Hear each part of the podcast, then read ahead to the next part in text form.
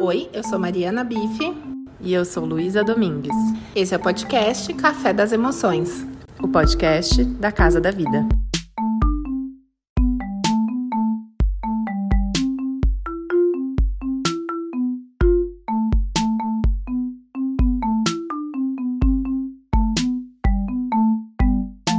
Boa noite, pessoal. Estou falando aqui com vocês direto da Casa da Vida depois de um dia de vários atendimentos, várias histórias, algumas que a gente consegue ver um gostinho de evolução, outras que a gente ainda tá vendo quanto temos para evoluir. E como combinamos, hoje estou aqui para conversar com vocês sobre o livro Amor, Sexo e Seu Coração. E eu vou conversar com vocês também pensando que depois essa live fica gravada e a gente está deixando também ela no formato de podcast lá no nosso é, canal do Spotify. Então também vou conversar com vocês pensando que outras pessoas vão ouvir o conteúdo que eu tô é, que eu preparei para a gente trocar, para a gente conversar, para que você entenda um pouco mais sobre a forma como você lida com o amor na sua vida. E aí não é só para quem está no relacionamento é para pessoas que estão em relacionamentos, pessoas que querem estar em relacionamentos, pessoas que não querem estar em relacionamentos. A gente vai entender como você lida com o amor, como você lida com a sexualidade, também com o sexo e que, que tudo isso tem a ver com o seu coração. Então, boa noite a todos vocês, todas vocês. Geralmente é mais mulherada, né? Que a gente que entra aqui. Até uma pessoa perguntou: Ah, mas no grupo do livro, ah, Gustavo chegou. Oh, que gostoso. A pessoa fala, ah, mas não vai ter nenhum homem. Ah, a gente quer, né, que eles venham, mas é mais difícil dos homens virem para encontros emocionais, visto que é um pouco mais difícil para eles lidarem com as emoções. Então, é, o livro, o qual eu vou me basear, além da minha experiência clínica, além de outros estudos que eu faço, é esse aqui, Amor, Sexo e Seu Coração, do Alexander Lowen. E aí nós estamos falando para você que não é psicólogo, que não sabe muito bem de onde, né? De onde que a gente vem. E eu tava pensando antes de subir aqui pra live, hum, pra gente é muito óbvio, é muito claro é, o quanto as pessoas têm dificuldades nos relacionamentos e na forma de lidar com o amor na própria vida. Porque, além de terapeutas, eu entendo que muitas psicólogas são também pessoas terapêuticas, ou seja, as pessoas vêm contar para nós como elas estão se sentindo, como é que o que, que tá fácil, o que, que não tá fácil. Então, como a gente vem desenvolvendo assim conversas abertas, onde a gente realmente está interessado na vida do outro, em saber como essa pessoa tá, e não só no saber da curiosidade, né, do entender, as pessoas falam pra gente. Então eu vou trazer para vocês coisas que aparecem, tanto no Instagram, quanto na clínica, quanto nas nossas vidas. Eu abri uma caixinha esses dias que era assim: quais conselhos você daria para você mesma ou você mesmo um dia depois do seu casamento? Então, entendendo assim, que se fosse no dia, né, poderia ter aquele conselho assim: ai, não case com essa pessoa. Então, assim, já casou, né? E ninguém mandou. Procure uma anulação. O que, que você falaria para você ali naquele momento que tá prestes a iniciar uma vida conjugal? E aí vieram muitas, muitas falas super interessantes. Então as pessoas, o que mais falaram foi dialoguem, converse, converse sobre dinheiro, converse sobre sexualidade, converse sobre divisão de tarefas, fale mais quando você não se sente bem. Várias mulheres trazendo isso, né, que se calaram muito e aí, depois de alguns significativos anos de casamento, fica cada vez mais difícil da, da mulher conseguir colocar, e também o homem, quando é um relacionamento entre homem e mulher. Mas se for mulher com mulher, homem com homem também, o quanto a gente se calar pode fazer com que o outro entenda que, ah, esse é o funcionamento, né? As pessoas trouxeram isso, de conversar. E aí, num outro dia, eu abri uma outra caixinha que era qual é a sua maior dificuldade no amor? E aí apareceram algumas falas como confiar no outro, confiar em mim, é, entender que o outro é uma outra pessoa, entender que o outro não vai fazer o que eu gostaria que ele fizesse.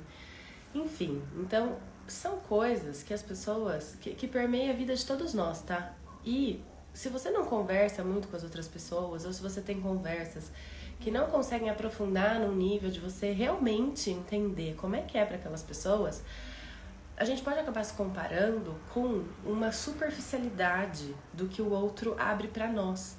Então, imagine-se na seguinte situação: você vai num encontro, tá friozinho, a gente vai fazer uma jantinha na casa de um amigo tal, e aí só vai casal. E você tá assim super descontente com o seu relacionamento, ou então você não tá no relacionamento e tá descontente porque queria estar tá em um. Assim, o, o fato é que você não, não tá bem. Se você tá no relacionamento, talvez você possa pensar assim: nossa, eu sou a mais azarada daqui. Todo mundo deve estar super bem, super contente, super bem resolvido. Só eu tô aqui com essa pessoa.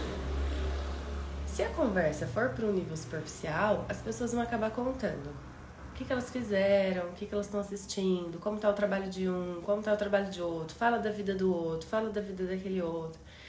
E aí fica nisso, sabe? E aí parece que as pessoas estão bem, aí a gente vê assim, o, a moça foi lá, fez um carinho no ombro, bom, pronto, a gente já conta uma história de que com certeza essas pessoas estão super bem e só meu companheiro e minha companheira não demonstram carinho em público, mas ninguém realmente contou. Agora, quando você consegue ter uma conversa com alguém num nível mais profundo, geralmente essas conversas acontecem em grupos menores, sabe aquela sensação de é, você tá em 10 pessoas, aí conforme a festa vai ficando mais. as pessoas vão indo embora, a festa vai ficando mais íntima, né? E aí as conversas profundas também podem acontecer. Todos nós temos, em maiores ou menores doses, desilusões na vida amorosa, na nossa relação com os outros e também na nossa relação com a gente mesmo. Mesmo aquele casal que você coloca lá no super top, meu Deus, se essas pessoas se separarem, eu não vou mais acreditar no amor essas pessoas também são pessoas e também têm suas dúvidas e muitas histórias que nunca ninguém vai saber. Existem histórias que as pessoas vivem em seus casamentos ou fora deles que nunca ninguém vai saber. Só as pessoas envolvidas. Então, vamos começar assim, sabe, para dar aquela nivelada. Aqui na Casa da Vida, vocês sabem que o papo nunca é, ai, cinco passos para você ter um relacionamento perfeito como você pode fazer para acreditar que a vida, sabe? Não, aqui a gente fala uh, daquilo que é real, sabe? Daquilo que realmente a gente escuta diariamente as pessoas trazendo nas sessões, nos cursos, nas aulas, sobre o que é se relacionar. Mas hoje a gente vai falar não sobre a relação eu com alguém, tá? Nós vamos falar sobre a relação de você com o amor no seu corpo na sua mente, no seu coração e no seu quadril. E eu vou trazer para vocês elementos desse livro aqui, quem está entrando agora, do Alexander Lowen. O Lowen, ele não era psicólogo, mas ó, só para vocês entenderem da árvore que eu tô falando. Vocês conhecem aquele senhor barbudo, que é o Freud, que é o grande pai da psicanálise. O Freud teve um aluno se chamado William Reich, que começou a estudar o corpo. Os psicanalistas mais tradicionais não olharam tanto assim para o corpo, ficaram lá na, na, clínica e outros autores começaram a estudar outras coisas. Jung estudou um pouco, Reich foi um desses caras. E o Lowen estudou com o Reich. Então, eu tô falando desse cara que vem dessa linha aqui da psicanálise. A minha supervisora, por exemplo, uma das minhas professoras, estudou com o Lowen. E aí depois vem Luísa. Aqui na Casa da Vida a gente tem várias teorias, tá? Então eu tô trazendo para vocês é, uma possibilidade da gente olhar e é a possibilidade que passou pela minha mente, pelo meu olhar, saindo da minha boca para chegar até vocês. Então, não é uma verdade única e absoluta, mas são coisas que eu vou trazer para vocês pensarem. Vamos começar com uma história que eu já contei algumas vezes aqui. Não sei se você tá aqui, se você já me escutou contando essa história. O Lowen, ou desculpe, o Reich, começou a atender, eles, eles eram médicos, todos médicos. E aí ele estava atendendo o paciente, começou a fazer uma massagem aqui no abdômen, embaixo, o paciente falando que estava com uma dor, e ele conversando, conversando, e aí se escutou um som, assim. Parecia que alguma coisa tinha se desfeito. Não é que parecia, né? É que alguma coisa tinha se desfeito.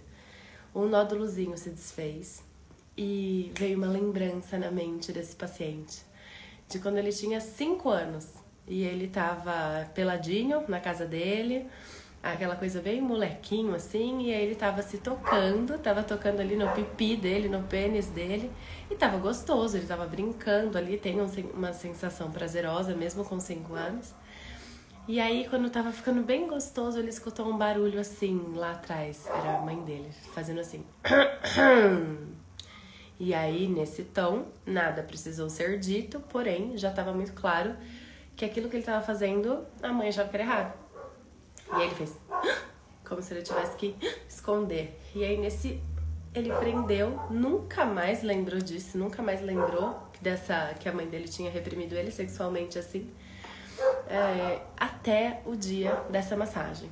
Eu tenho uma amiga e também uma irmã que é fisioterapeuta e elas falam como as pessoas acabam falando muito na massagem, na terapia manual, porque tem alguém ali que está cuidando e também alguns nódulos vão se soltando e aí vem, vem a fala, vem a memória, vem, enfim. Isso acontece. E o Lowen, ele começou a perceber que alguns aspectos daquilo que as pessoas traziam na clínica, porque mesmo sendo médico, ele virou terapeuta, né? Ele começou a perceber que as pessoas que eram mais fechadas, que tinham o coração mais fechado, para a vida, para o amor, para as trocas e para si mesma, eram pessoas que tinham mais problemas cardíacos. Cardíacos mesmo, tipo infartes, tipo arritmias. E aí ele conversou com outro médico que fez o prefácio, a introdução, na verdade, desse livro aqui. Na época, as pesquisas não eram feitas da forma como são feitas hoje. Hoje em dia, tem pesquisas que mostram que, por exemplo, pessoas que tiveram infarte duas, três horas antes tiveram notícias muito desafiadoras, muito difíceis, que na hora não desencadeou, né, nenhum tipo de um problema, mas depois sim. E esse médico começa contando que ele, por muito tempo, quis ser uma pessoa que buscou sucesso profissional. E aí ele ficou assim, fissurado em crescer profissionalmente. E, e ele sentia muito prazer nisso. Então, para ele era uma coisa super importante crescer profissionalmente. E aí, ali no consultório, ele começou a, a se identificar com alguns pacientes, como cardiologista, não como terapeuta. E ele começou a ver, nossa, esses caras que estão tendo esses infartes, eles estão muito fechados pro amor. Eles querem, mas eles têm muita dificuldade de ir em busca. E aí ele começou a perceber: será que essa minha busca por aprovação, assim, por ser bem sucedido, é uma busca pelo afeto que eu não tive? E aí ele começa a discorrer e que sim, sim, mesmo tendo muito prazer na profissão, mesmo tendo é, a vontade de crescer e de ser bem visto e de ajudar os outros, também tinha uma busca do seu lugar no mundo. O lugar no mundo para esse médico foi através da profissão. E aí ele ajudou Lowen a entender que existe uma correlação entre o quanto você está aberto emocionalmente, né, o seu peito físico, e o quanto você está emocionalmente aberto para sua vida interfere na saúde do seu coração, seu coração físico. O Lowen começa o livro dizendo que o coração não pode ser comparado, que o corpo, na verdade, não pode ser comparado como uma máquina onde o coração é uma bomba ali importante. Não dá, porque não é só físico. As coisas que nos tocam, as coisas que a gente as coisas que a gente sente profundamente mexidos, aquilo que faz sentido, não é só visível. Tem processos psíquicos ali que não dá pra gente ver, que não dá pra gente medir. Algumas coisas dá pra medir, outras não. Do nosso coração, a gente consegue deixar fluir o calor que vai pro nosso corpo. E ele chama de esse sentimento, esse, essa sensação é o sentimento de amor. Se você tá num. Ah, em qualquer lugar, na verdade, eu ia falar num bar, mas pode ser qualquer lugar, e alguém te olha com muito carinho, você consegue se sentir inundado por alguma sensação. E veja só, nem nos encostamos. Se você tá num lugar e alguém te olha de um jeito assim, repressor, você também se sente inundado por outras sensações. Ou seja, nosso coração não é um botão só que você vai, aperta, faz isso, A mais B. Todos nós temos nossa história, a gente tem as nossas próprias dificuldades, a gente tem ah, todas as coisas que fazem de nós sermos quem nós somos. E o coração, é, é, ele fala assim, é a, a essência da vida. Quando a gente fala eu, e a gente vai se referir, olha, eu acho isso. Se vocês estão me vendo, vocês estão vendo que eu tô colocando a mão no meu peito. Eu acho, eu não acho. A gente não coloca a mão na cabeça do tipo, eu acho isso, ó. Eu penso isso, ó. É, mesmo que sejam coisas que a gente pense, a nossa referência a nós mesmos, enquanto quem somos, é aqui no peito. Isso não é por acaso. Tem alguma sensação aqui nessa região que tem a ver com quem a gente é. Porém, nós não somos só nossa mente, porque ai, se tem um ser pensante nesse planeta, somos nós, né? Como a gente consegue falar 450 mil coisas para nós mesmos, principalmente ali quem tem algum processo de pensamentos mais intrusivos antes de dormir nós não somos só a nossa mente. Nós somos o nosso coração, sim, mas nós não somos só o nosso coração. Porque nós também temos um quadril. Mesmo que, acredito que a maioria de vocês aqui sejam mulheres, nós tenhamos sido convidadas para não olhar para o nosso quadril, para esquecer que ele existe, que ele pode dançar, que ele pode sentir prazer, que ele pode ter trocas afetivas, trocas é, só sensuais, trocas de sedução, ir em busca do prazer, ir em busca daquilo que a gente quer para nossa vida, não só relacionado a sexo, mas uma sexualidade de ir em busca daquilo que nos traz prazer. Imagina, foi agora assim, né, que a gente começou a votar, foi agora que a gente começou a ter um pouco mais de voz. Isso que eu tô falando de um lugar de super privilégio, de mulher branca, classe média, mas nós sabemos o quanto ainda, como sociedade, a gente tem muito para crescer. Mas se você conversa com a sua avó, por exemplo, vai falar com a, com a, sua avó sobre como é que era na época dela ir em busca do prazer, tipo, o que, que, que você tá falando, né? Aí talvez, se você tem minha idade, né? É, com a sua mãe um pouco menos, mas assim, nem tanto, e aí chega na nossa fase, e aí a gente também não. Hum, como é que é? O quanto eu posso ir em busca do prazer ou não? A nova geração, eles nos ensinam muito. Se vocês sentam para conversar com os adolescentes, tem várias coisas que eles tiram de letra. E é lindo de ver. Porque essa repressão do quadril, principalmente para a mulher, ela vem sendo convidada a suavizar. Mas ainda tem muita coisa pra gente andar.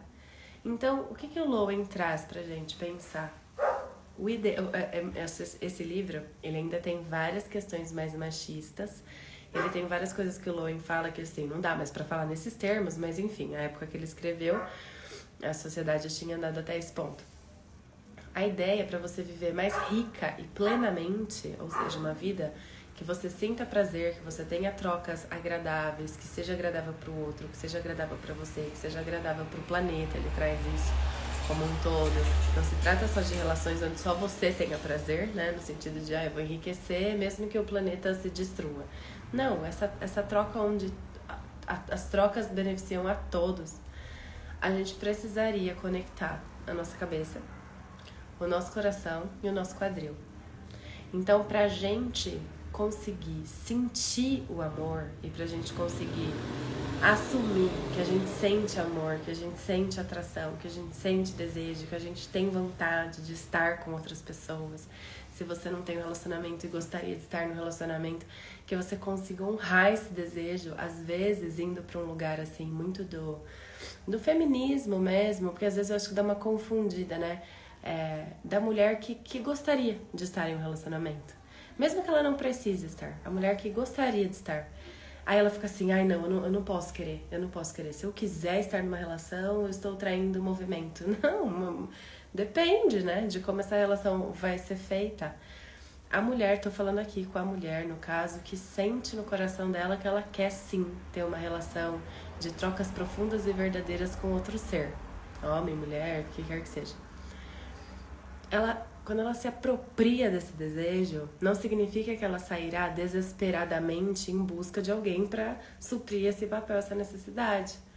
Mas ela pode verdadeiramente se aquecer e ser sincera consigo e com o outro e ir em busca daquilo que ela quer. Assim como uma outra pessoa que de repente já está dentro de uma relação, mas não não tá conseguindo se conectar no nível que ela precisa para sentir que a vida vale a pena, para ela se sentir alimentada e retroalimentar. Ela também precisa se apropriar disso, no sentido de, pô, tô me sentindo sozinha, tô, me, tô sentindo falta de alguma coisa diferente, é, tô me sentindo sobrecarregada, tô, tô, é, eu quero uma troca verdadeira e não só uma relação através da cabeça. Esse desejo, ele é lindo, ele é genuíno, ele é potente, ele pode transformar a vida de uma pessoa. E muitas vezes nós aprendemos que a gente deveria ter vergonha do amor, que a gente deveria ter vergonha de estar afim de alguém. Vocês lembram isso? Eu acho difícil alguém aqui não ter passado por essa situação. Ah, tá afim do fulaninho. Ah, olha só, fulano gosta da fulana. É num tom de uma piada e também convida a criança ali, né, o adolescentinho, para ficar com vergonha da emoção. Que adolescente, criancinha assim que consegue falar, é verdade, eu tô apaixonada. A gente fala ali escondido, né, um segredo, né? Vou te contar um segredo de quem que eu tô gostando. Sendo que é um, um sentimento maravilhoso, lindo. Mas a gente aprendeu que se eu gosto de alguém e essa pessoa não gosta de mim de volta, logo eu sou ridícula, tola, eu sou inferior. Se eu sou um cara que tô, tô me sentindo super bem, vou em busca do meu objeto de desejo ali. Objeto, eu tô falando em termos psicanalíticos, não que a gente tá objetificando a mulher. vou em busca ali, né, da, daquilo que eu quero. E a mulher fala pra mim que ela não quer ficar comigo, ai, eu, eu me envergonho disso. Ao invés de honrar ali do lado do outro, que também tem um, desejo de, de não estar não se trata de ser menos ou ser mais, se trata apenas de seres humanos honrando o que desejam ou o que não desejam. O amor, ele está lá, ele está posto. Então, muitas vezes, quando acaba um relacionamento, por exemplo, as pessoas, é, ai, sei lá, não sei o que, vamos pensar bem tradicional. Não que eu acho que isso seria motivo de terminar o relacionamento, eu acho que teria que aprofundar. Mas vamos pensar que alguém descobriu uma traição e que para aquela pessoa aquilo significaria o fim de um relacionamento. A pessoa que foi traída não parou de gostar do outro ali, naquele dia, naquela hora da raiva. Provavelmente ela continuou gostando ainda por um tempo. E isso não é vergonhoso. É assim que o sentimento funciona. É assim que as relações funcionam. Só que socialmente, muitas vezes o amor é ridicularizado. E aí eu vou convidar vocês para pensarem numa coisa. Se vocês puderem só me dar, tipo, mandar uma mensagem aqui falando se tá dando para entender, se tá se tá meio confuso, porque às vezes na minha mente tá tudo super claro, mas para vocês tá confuso, enquanto eu tomo uma aguinha.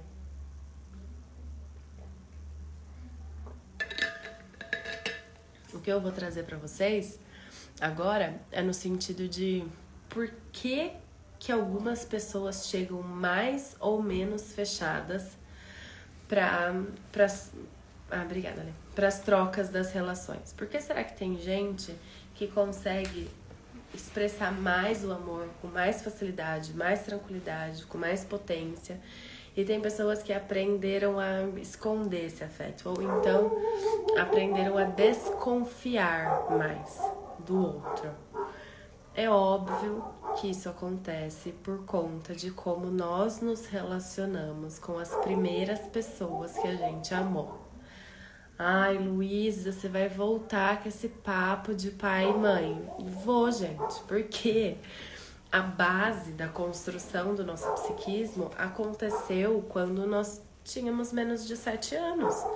A forma como você foi concebido influencia em quem você é as expectativas que existiam antes mesmo de você nascer influenciam quem você é. A forma como você nasceu influencia quem você é, a sua criação, a cultura que você fez parte, a religião que você foi introduzido, a escola que você estudou, os eventos que aconteceram na sua vida que a sua família não teve controle algum. Às vezes alguém morreu, às vezes foi transferido de cidade, às vezes aconteceu uma coisa maravilhosa, às vezes aconteceu uma coisa horrível a gente aprende a lidar com o amor de acordo com como nos foi ensinado que esse sentimento deveria ser lidado.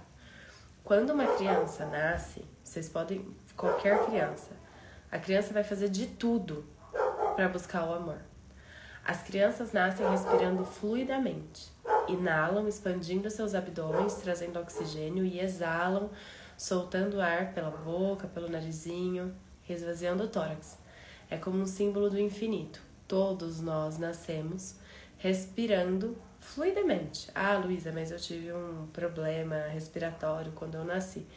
Depois que esse problema cessou, e se não cessou, também vai falar sobre quem você é hoje, o nenê respira sem bloqueios. Mas se você olha um nenezinho de um aninho, seis meses, e depois você vai ver uma criança de seis anos, você já consegue ver os bloqueios começando.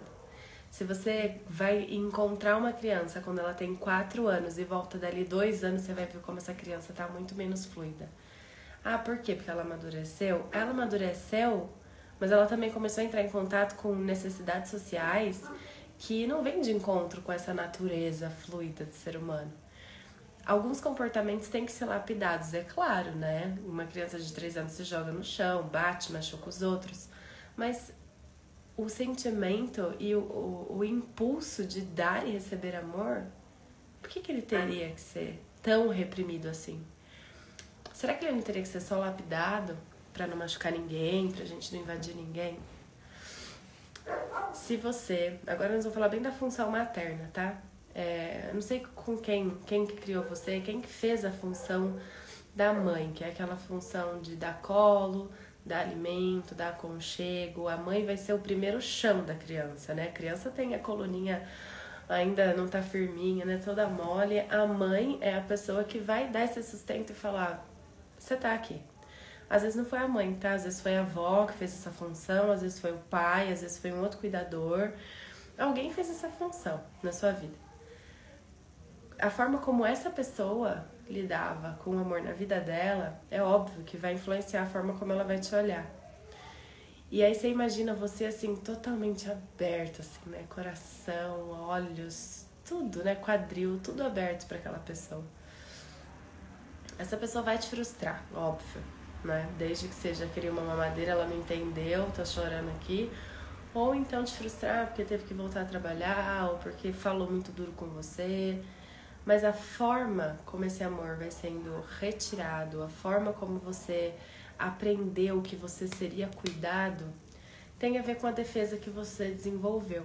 Então eu vou dar um exemplo. Uma vez eu fui numa aula e aí a pessoa falou assim: "Sabe, minha mãe, ela sempre estava lá comigo, mas eu acho que ela estava assim, ó, fazendo um monte de coisa e ela não estava ali comigo.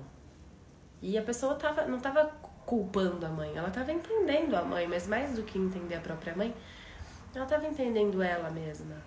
Como mãe, é, é muito fácil a gente empatizar com essa mãe e falar: nossa, é verdade, tem momentos que não dá pra gente ficar conectado com a criança tipo, o tempo inteiro, né? Tem que fazer almoço, tem que cuidar de sei lá o que, tem que trabalhar. Mas da perspectiva da criança, a gente também consegue entender a falta que pode ficar se isso acontecer muitas vezes, tá? Por favor, quem é mãe aqui, não vamos pegar mais uma paranoia da gente ter que suprir todas as necessidades da criança, não é isso. Mas se a gente falha muito, repetidamente, frequentemente, se faltou muito olhar, como foi o caso dessa pessoa, fica um lugar de: será que alguém tá me vendo? Será que eu tenho valor? Essa pessoa tá aqui, não, ela tá aqui mesmo? E aí essa pessoa que estava contando isso no curso, ela estava trazendo que é uma pessoa que sente muita insegurança, que ela não confia nas pessoas, porque ela não sabe se a pessoa vai estar tá lá. Do tipo, chegava um cara, é uma pessoa super bonita, assim, que tava é, bem dentro, assim, dos padrões, se a gente pensar. Aí, ou chegava lá uma parceria para ela, falava, vamos, né? Tô super disposto a trocar com você. E ela sabotava, ela dava um jeito de tipo, não, você não é confiável. A frase era essa, você não, você não é confiável. Porque ela aprendeu a não confiar. Por um outro lado, se você teve uma convivência com um pai e uma mãe que são mais narcísicos ou talvez até narcisistas, o que, que é isso? Os pais narcísicos, eles são pais que têm uma certa defesa onde eles se sentem bem sendo quem eles são e mostram que estão muito bem. Mas tem uma jogada assim que dependendo do pai e a mãe, o pai seduz o filho, seduz a filha, não num sentido sexual é, criminoso, tá? Eu tô falando em termos mais da psicanálise, que é quando você olha pro seu filho e fala: Você é a coisa mais linda que eu já vi na minha vida, venho aqui dar um beijo na mãe. Todas essas trocas são trocas muito sens sensuais, no sentido de sensoriais. E é natural que a criança sinta prazer, que a mãe e o pai sintam prazeres, mas não são prazeres genitais, tá? Não estamos falando aqui de abuso, nada disso. Oi, Chá, né? Você pode até entrar aqui para dar essa aula comigo. é, é, essa troca inunda a criança. Então, eu vou dar um exemplo de filha menina para pai homem. O pai olha pra filha, você é a coisa mais linda que eu já vi, você é o máximo e não sei o que, olha minha filha, olha minha filha, olha minha filha. E aí tem um momento ali, dos três aninhos, quatro aninhos, que começa uma projeção da filha com o pai, meu pai é o máximo, eu que sou a namorada do papai, meu papai, meu papai, meu papai. E aí, se esse pai se então, se esse pai se assusta com a intensidade da troca e da entrega que aquela filha pode trazer, se ele fica com medo do que ele pode sentir ou do que a filha pode sentir, ele pode cortar e se afastar. Como se o pai não conseguisse ver que a filha está crescendo, que a filha está também se tornando um ser que tem afeto, mas que também tem quadril, também tem sexualidade. Se ele não consegue integrar isso dentro dele, entendendo que é óbvio que os seres humanos vão se desenvolver, vão amadurecer, que essa menininha vai menstruar, que em algum momento ela vai se tornar sexualmente ativa, mas não agora que ela tem 5 anos. Se ele consegue honrar que dá para um ser sentir tudo isso, essa menina não tem que esconder o quadril. Mas se ele não consegue, fica uma crença para a menina que é assim, ó. Eu posso ser amada desde que eu não possa sentir prazeres no quadril. E aí a gente escuta várias frases, né, nesse sentido de fecha a perna, troca a roupa, que roupa é, que roupa é essa, o que, que você está insinuando. Tem muitas frases assim que a gente acaba é, aprendendo que vai dar pra gente oferecer o coração para alguém, mas o quadril não. Ou então, o que é muito comum no universo dos homens, que é entrega seu quadril é mais difícil as mães se assustarem com os movimentos sexuais do menino, né? Com o menino, ai, olha o pintinho dele, né? Tem, tem um outro tom como ele vem. Mas aí fica uma crença assim para os meninos muitas vezes. Entregue o seu quadril, mas o seu coração jamais. Então são homens que têm defesas que conseguem sair com várias pessoas, conseguem sair com vários homens, com várias mulheres muitas vezes, quando começam a aprofundar no relacionamento e aí começa a sentir o coração mais aberto vulnerável, tem que sair com uma outra pessoa para que sinta-se ali, não, preciso de alguma segurança. Então, quando Lowen começa a vir com essas hipóteses, assim como quando Freud veio, todo mundo achou que ele era muito louco, o que, que é isso? Você está falando de sexualidade na infância, ser o pedófilo, né? É, foi muito inovadora essa tese dele de que sim, a sexualidade já começa a ser experimentada e desenvolvida na infância. Que não significa que as crianças terão relações sexuais, muito menos relações sexuais com adultos, isso é crime. Mas as crianças já têm trocas sensoriais que tem tudo a ver com como a gente se relaciona com o prazer na vida adulta. Eu não achei aqui no livro, depois eu vou achar porque a gente vai estudar esse livro aqui na Casa da Vida esse mês, estudar em grupo, para quem quiser entrar no nosso grupo de estudos, depois eu vou falar um pouquinho mais. Mas tem uma moça que ela falou assim, é, ele começou a atender a moça e falou, ela era bem sucedida, ela era relativamente bonita, bem apresentável, falava bem, tinha amigos, uma vida social que funcionava bem, mas no relacionamento não rolava. E aí era uma mulher que tinha passado por vários relacionamentos e também não queria ficar sozinha, mas também não conseguia ficar com outra pessoa. E ele começou a trabalhar lá com ela, começou a atender ela, e ele entendeu. E ela tinha vida sexual ativa. Quando ele perguntava, ela falava: Não, consigo, né? Tenho parceiro e tal. Aí ele foi entendendo um pouco mais sobre como era, como eram essas trocas. E a conclusão foi: Nossa, eu achei isso tão forte. Ela estava lá na relação para ele, mas ela não conseguia estar lá para ela para oferecer prazer para ela.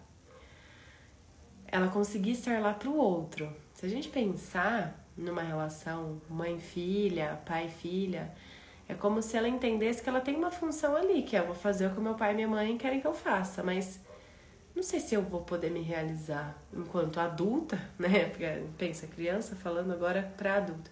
Enquanto adulta que sou, ou enquanto criança que sou, não vai dar. Eu tenho que estar tá lá pro outro. E aí, quando eles conseguiram trabalhar isso, conseguiram olhar para essa questão de que ela não tinha que servir as outras pessoas, né? Que ela também poderia ter prazer. Acho que ela não ficou com esse cara, e aí eu tenho até que reler. Mas que ela foi em busca de uma troca verdadeira, profunda, genuína. E aí as pessoas conseguem perceber que não se trata só de relacionamento. O relacionamento passa pelas nossas trocas amorosas ao longo do dia quando seu coração tá aberto ou fechado para você, você vai assistir um filme, alguém vai falar feliz aniversário para você e você conseguir escutar a pessoa falar, você conseguir chegar para alguém e falar não consigo mais fazer isso, eu não, eu não me sinto bem, é você abrir o coração. O Lowen traz que muitas vezes, com medo da gente machucar o nosso coração, nós podemos acabar tomando atitudes que essas sim vão, ele escreve, quebrar o nosso coração a língua portuguesa tem muitas formas de descrever sentimentos, né? Como, nossa, uma facada no peito, ou vou rasgar o meu coração, ou meu coração tá transbordando de amor, meu coração tá quentinho. A gente consegue falar coisas, né? Consegue traduzir em palavras algumas sensações sensoriais que a gente tem. Porque ir em busca do amor e do prazer, ou seja, do coração e do quadril, não tem a ver só com conseguirmos nos relacionar uh, afetivamente com alguém, ter um relacionamento, um namoro, um casamento. E sexualmente também não significa só fazer sexo. Fazer sexo também, mas não somente. O nome do livro Amor, Sexo e o Seu Coração é assim, tá? O que, que o amor e o sexo tem a ver com o meu coração? E aí, quando ele traz a imagem de uma relação de troca amorosa e sexual profunda, seria quando dois corpos conseguem se conectar, olho no olho, coração com coração, pelve com pelve, e conseguem verdadeiramente estarem presentes. Porque o que a gente vê muito, até na, naquele corpo violão, né, da mulher que foi Tipo, é um corpo que era para ser seguido. É uma cisão ali, onde ou você é uma santinha ou você é uma devassa, né? Então, ou coração ou quadril. Os dois na mesma não dá. E para os homens é ou você entrega seu coração e é um cara bonzinho e afetivo, ou você é um cara pegador. Nunca os dois. E aí os meninos, né? Se tem, tem meninos que Ai, não tem vontade de ficar com tantas pessoas assim. Tem meninos que gostam de se relacionar mais num a um, que se sentem bem. Daí passam a ser ridicularizados por isso, né? Essas competições que tem, ah, quantas pessoas você ficou, quantas. É uma coisa que trai muitas vezes o nosso próprio corpo. E aí, quando esses meninos, agora homens, né, começam a voltar para a própria história, e pensar quantas coisas fizeram contra o próprio corpo, aí ele consegue curar esse menino que ele foi um dia. Existem homens que ainda não conseguem integrar, sabe? Coração e quadril. E aí, se um homem como esse se relaciona com uma mulher que tem uma falta amorosa, é muito fácil que a mulher acabe, possa achar que tem algum problema com ela, do tipo, ele me abandonou, ele tá é, ele não gosta de mim, eu não sou suficiente, eu não valho a pena. Veja a confusão que pode dar, né? A mulher já tem um, um buraco, eu tô dando exemplo homem mulher para ficar claro, assim, sabe? Mais fácil de explicar. E também porque é mais comum, assim, esse movimento entre homem e mulher. Mulher tem um buraco e aí o cara não consegue, uma coisa dele, ele não consegue conectar coração com quadril. E aí ele vai lá e fica com outra pessoa. Isso fala sobre ele, não sobre ela. Mas se ela tem esse buraco, é fácil ela cair nesse conto achando que tem uma questão com ela. Não é que não tem uma, uma questão ali na relação entre eles, mas fala muito sobre ele. Então, quando a gente consegue se apropriar daquilo que a gente sente, dos nossos desejos, E que não necessariamente significa que você vai realizar todos os seus desejos. Pode ser que você esteja dentro de um relacionamento que você e sua parceria entenderam que a monogamia vai guiar vocês e você não vai se relacionar com outras pessoas fora dela, mas você pode sentir atração por outras pessoas. Isso vai acontecer. Ah, não, eu não sinto. É que a gente também é muito bom em reprimir, né? Mas é natural que às vezes você possa se apaixonar ou se encantar afetivamente por alguém. Pode ser que você sinta atração por outra pessoa. A gente recebe essas mensagens aqui, ah, meu Deus, estou apaixonado por uma pessoa do meu trabalho, mas eu gosto do meu marido, o que, que eu faço? É, você sentir coisas por outras pessoas, desejo, sexualidade, não significa que você vai concretizar tudo, mas é importante a gente entender aquilo que a gente sente. Porque senão, qual que é o problema, né? Ah, tá bom, mas se você não quiser, né, desconectar. Tomar decisões muito importantes para as nossas vidas, baseadas em couraças psicológicas bloqueios. Então, se você na verdade está com muito medo de ser abandonado e por isso você sai ficando com todo mundo e não assume nenhum relacionamento, nossa, que tiro no pé, né? Porque a pessoa na verdade genuinamente busca uma relação onde ela possa confiar, mas ela tem tanto medo de ser traída que ela sai traindo. Se a pessoa consegue olhar para o próprio medo, ela vai conseguir honrar o quão importante para ela é estar tá com alguém que ela confie, é, ressignificar reeditar esse vínculo que teve de repente com a mãe lá no passado, uma mãe que traiu nesse sentido que eu estava explicando para vocês, que estava super disponível de repente não está mais disponível, né, por conta de uma maturação da criança. Se, se essa pessoa não vai reeditar isso, ela não vai viver essa relação de segurança e troca de profundidade que em algum momento da vida ela pode ter tido um vislumbre. E é isso que esse livro traz uma forma da gente conseguir olhar para nossa história, para como o amor foi apresentado pra gente, para como o amor passou pelas nossas vidas, como é que a gente se relacionou, os primeiros ah, as primeiras paixonites, se isso era escondido, se isso era é, compartilhado com algumas amigas, com alguns amigos. Quando foi que você deu seu primeiro beijo? Qual foi a primeira vez que você conseguiu fazer uma troca mais sensual com alguém, mais profunda? Como foi a primeira vez que você se relacionou sexualmente com alguém? Quem foi a primeira pessoa que você se apaixonou e teve uma relação sexual? Todas essas coisas que podem trazer emoções muito gostosas, muitas vezes ficam lá atrás, reprimidas. Nossa, nem sei, nem lembro, né? E aí quando a gente começa a voltar, você consegue perceber. Ó, eu, por exemplo, agora eu tô sentindo meu coração esquentar, porque essa sensação de estar apaixonada é uma sensação muito quente, né? Uma, é, uma, é um sentimento gostoso, né, de ser sentido. E é isso que move, não só para buscar uma outra relação, mas quais são as coisas que me deixam apaixonadas pela vida hoje? Quais são as relações que eu realmente quero me envolver? Quais são os trabalhos que me movem? Quais são as coisas que eu quero conquistar porque eu sinto desejo, mas também sinto amor. Não só amor é, romântico. Se a gente se desconecta disso, é que o Lowen, ele é bem assim, sabe, pragmático do jeito que ele fala, não concordo com tudo. Mas ele fala, se você não se conecta com isso, você tá morto. A Ana Cláudia Quintana Arantes, que trabalha com cuidados paliativos e acompanha pessoas que estão para morrer, né, ou entre duas semanas e dois anos, ela fala sobre os zumbis existenciais de hoje em dia, né? Pessoas que só vão fazendo, vai fazendo, vai fazendo, porque tem que fazer. E quando chega lá no fim da vida, fala: Nossa, o que, que eu fiz? Tem um estudo que diz que as pessoas que se sentem felizes, né? Como é que eu faço, né, para ser feliz, enfim. Tem vários estudos sobre isso. E aí que fala assim, comando no meu celular, por isso que trava que fala assim: é, se você ama alguém verdadeiramente e tem alguém que te ame de volta verdadeiramente, você pode se considerar uma pessoa que conhece um nível de felicidade. A questão é esse amar verdadeiramente, né? E tem pessoas que não, não tem. Assim.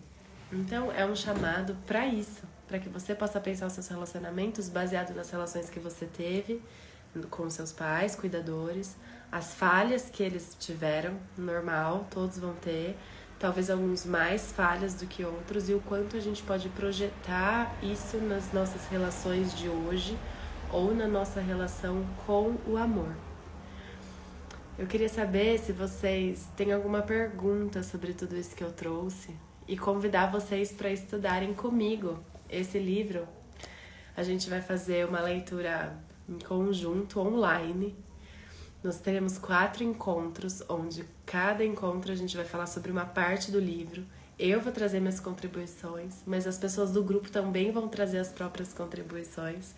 E essa é a maior riqueza. A gente fez já dois grupos do livro, ou três, sobre relacionamentos. E aí as pessoas, teve gente até que virou amigo, é, da gente conseguir compartilhar um pouco dos nossos medos, nossos anseios.